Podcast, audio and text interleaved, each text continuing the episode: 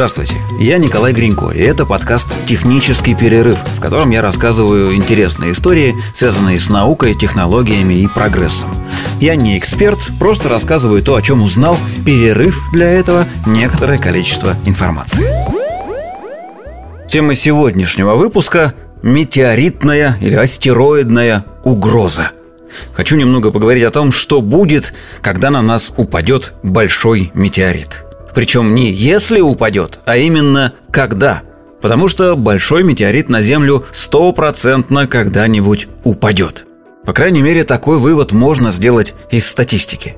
Дело в том, что на Землю в сутки падает 5-6 тонн метеоритов. Ну, это если учитывать все, от более-менее крупных до самых-самых мелких. 5-6 тонн в сутки – это 2000 тонн в год. Их в окружающем нас пространстве довольно много – Человечество за ними, конечно, следит, и на сегодняшний день известно примерно 25 тысяч астероидов, которые периодически с Землей сближаются, но к этому списку еженедельно добавляется примерно 30 небесных булыжников. Их становится все больше и больше, известных нам. А сколько еще неизвестных, неизвестно. При этом астероиды, которые больше 100 метров в диаметре и орбиты у которых проходят к нам ближе, чем на 7 миллионов километров, считаются потенциально опасными. И их, из тех, что мы сейчас наблюдаем, примерно 5% от общего числа. Так что будет очень странно думать, что на нас никогда не свалится что-нибудь большое. Упадет обязательно. Либо при нас, во что верить не хочется, либо после нас, после существования человечества. Причем примеры падения больших булыжников на Землю были, и все о них знают. Пожалуй, самый известный пример – это астероид Чикшулуп или Чиксулуп. Это именно тот камушек, из-за которого вымерли динозавры. Причем не только динозавры, вообще 75% биомассы планеты после его падения погибло. Чикшулуп, говорят, что так правильнее его называть, вообще-то это ну, название не самого метеорита, а кратера, который от него остался. Кратер этот расположен на полуострове Юкатан, и его диаметр 70 километров. Сам астероид был диаметром 10 километров, и упал он 66,5 миллионов лет назад. Взрыв от этого падения был примерно в 2 миллиона раз сильнее, чем от сильнейшей термоядерной бомбы, которую человечество на сегодняшний день сумело построить. В 2 миллиона. Причем произошло все очень неприятным для Земли образом. Дело в том, что астероид этот упал примерно под углом 60 градусов. Это стало понятно после того, как тщательно изучили кратер. Там есть не только сам кратер, но еще и след, борозда от астероида, которую он пропахал после падения. Так вот, угол падения был 60 градусов, и это просто хуже не придумать. Потому что если бы он вошел в атмосферу а, под меньшим углом, ну просто чиркнул по земле и вылетел дальше, то последствий было бы примерно в три раза меньше. Он бы ударился об землю и сам бы улетел в сторону. И выбитая им масса вот этого почвы, всей этой пыли, тоже бы частично улетела за пределы атмосферы. Если бы он падал под гораздо большим углом, ну, там, вертикально сверху вниз шлепнулся, то последствия были бы в 10 раз меньше. Но нет, случилось самым худшим образом – он грохнулся так, что на землю обрушились вообще все беды, которые можно только придумать. Ну вот все. В атмосферу была выброшена почва, горные породы, сажа, угарный газ, и все это держалось в воздухе несколько лет, экранируя солнечный свет. От самого удара возникла жуткая турбулентность в атмосфере, ну что неудивительно. Соответственно, возникли сильнейшие ураганы – Удар повлек за собой сдвиг внутренних слоев и активировал многочисленные землетрясения. Выбитая раскаленная масса падала вниз на огромном расстоянии и вызывала лесные пожары. Поднялось цунами высотой 100 метров. 15 триллионов тонн пепла и сажи были подняты в воздух. И ученые, которые изучали последствия падения этого метеорита, считают, что несколько лет днем на Земле было так же темно, как сегодня лунной ночью. Солнечный свет не достигал поверхности Земли. В результате общая температура на планете упала на 28 градусов. То есть там, где было плюс 28, стал 0, там, где был 0, стал минус 28, а там, где было минус 30, стало минус 60. При этом отсутствие солнечного света привело к тому, что растения перестали вырабатывать кислород. Это само собой очень плохо, то есть дышать э, биомассе было нечем, но и растения сами по себе от этого вымирали от нехватки света, и поэтому прервались многочисленные пищевые цепочки, ну то есть кормовая база у животных исчезла. В общем, катастрофа случилась такая, что мама не горюй. Причем Чикшулуп – это даже не самый большой кратер на планете Земля. Есть еще, например, кратер Земли Уилкса в Антарктиде – этот кратер целиком скрыт под ледяным щитом, поэтому его долгое время не находили, да и сейчас его изучать довольно сложно. Но кратер Земли Уилкса в диаметре достигает 500 километров. А сам астероид, вот этот антарктический, был 60 километров в диаметре, в 6 раз больше, чем тот, который образовал кратер Чикшулуп.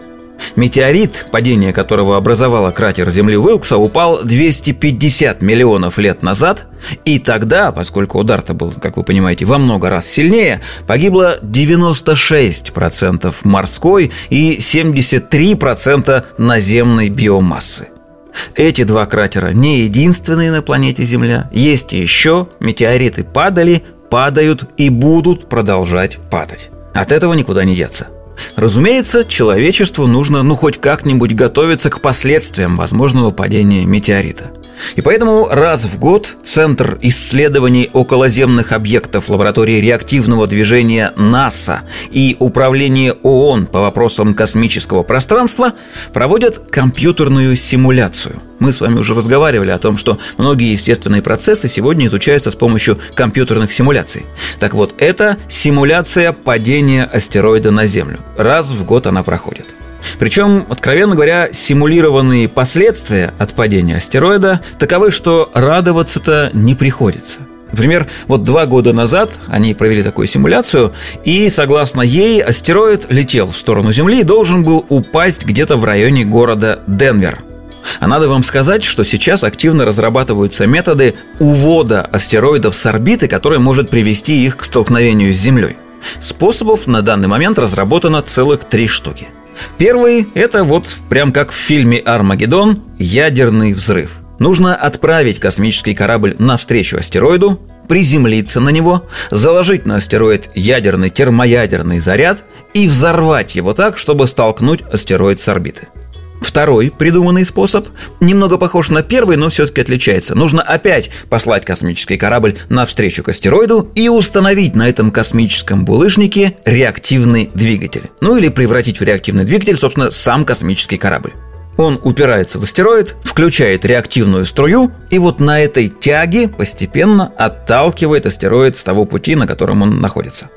И третий способ, самый удивительный, это покраска астероида – Астероиды в основной массе своей темные.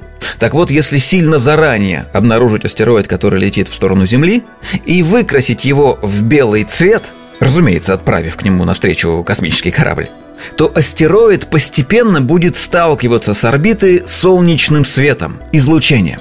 Ну, то есть он превратится в такой небольшой солнечный парус, очень небольшой площади, правда, и поэтому с небольшой тягой. Но если времени будет достаточно, даже крохотного воздействия хватит на то, чтобы столкнуть его с пути.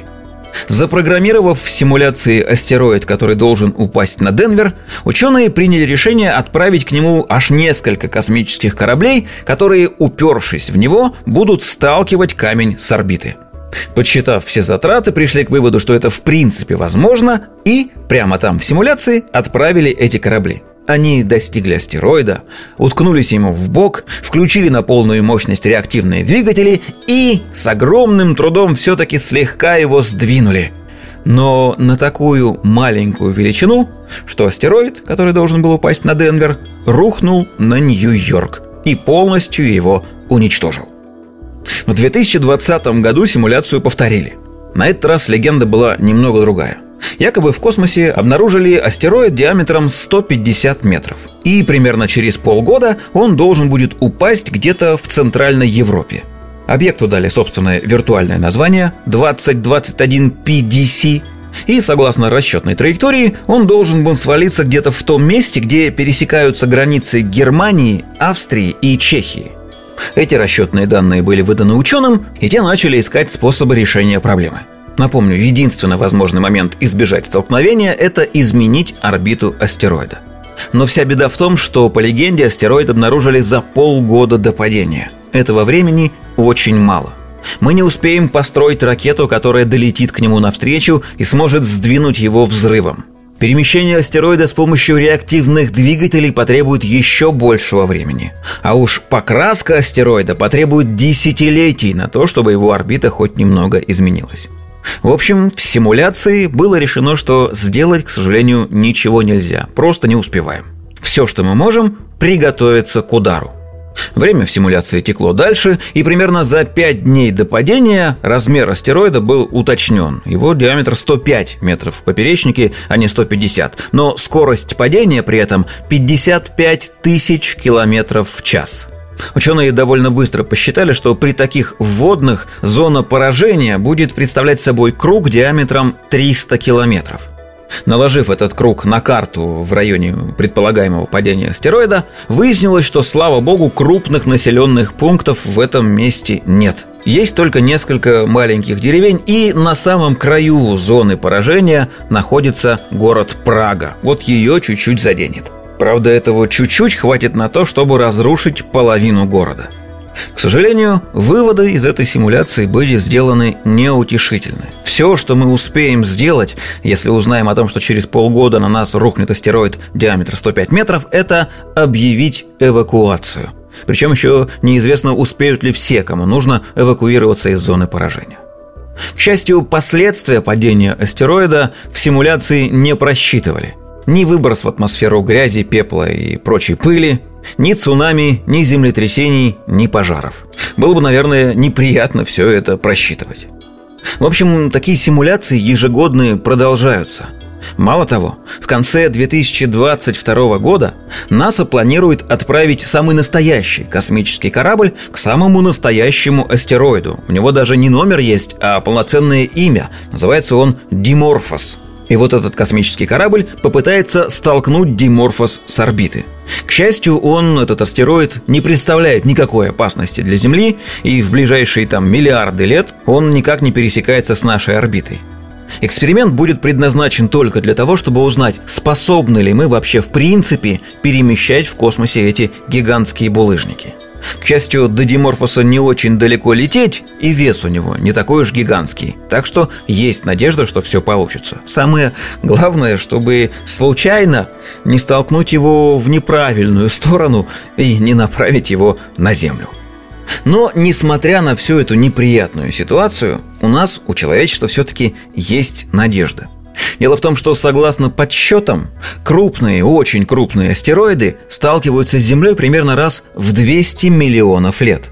И если учесть, что астероид, создавший кратер Чикшулуп, упал 66,5 миллионов лет назад, у нас есть еще примерно 130 миллионов лет в запасе. И за это время человечеству нужно успеть сделать самое главное – колонизировать какие-нибудь другие планеты – Единственный способ спастись от метеорита диаметром, ну вот, допустим, 60 километров, это не столкнуть его с орбиты, потому что таких мощностей у нас совершенно точно не будет, а валить к чертовой матери. Нам нужно найти место, где человечество могло бы жить еще, кроме планеты Земля. Потому что в противном случае Вселенная потеряет такое уникальное явление, как земная жизнь. Но мне почему-то кажется, что рано или поздно, до падения метеорита, мы, человечество, успеем переселиться. Причем совершенно наверняка не на одну планету, а на множество. И вот все вот эти фантастические саги, романы, в которых человечество живет на многих-многих других планетах, станут в конце концов реальностью. Мне очень хочется в это верить, потому что жить без такой надежды как-то немного неуютно. Вот такая история. Ищите подкаст «Технический перерыв» на всех доступных цифровых площадках. Счастливо!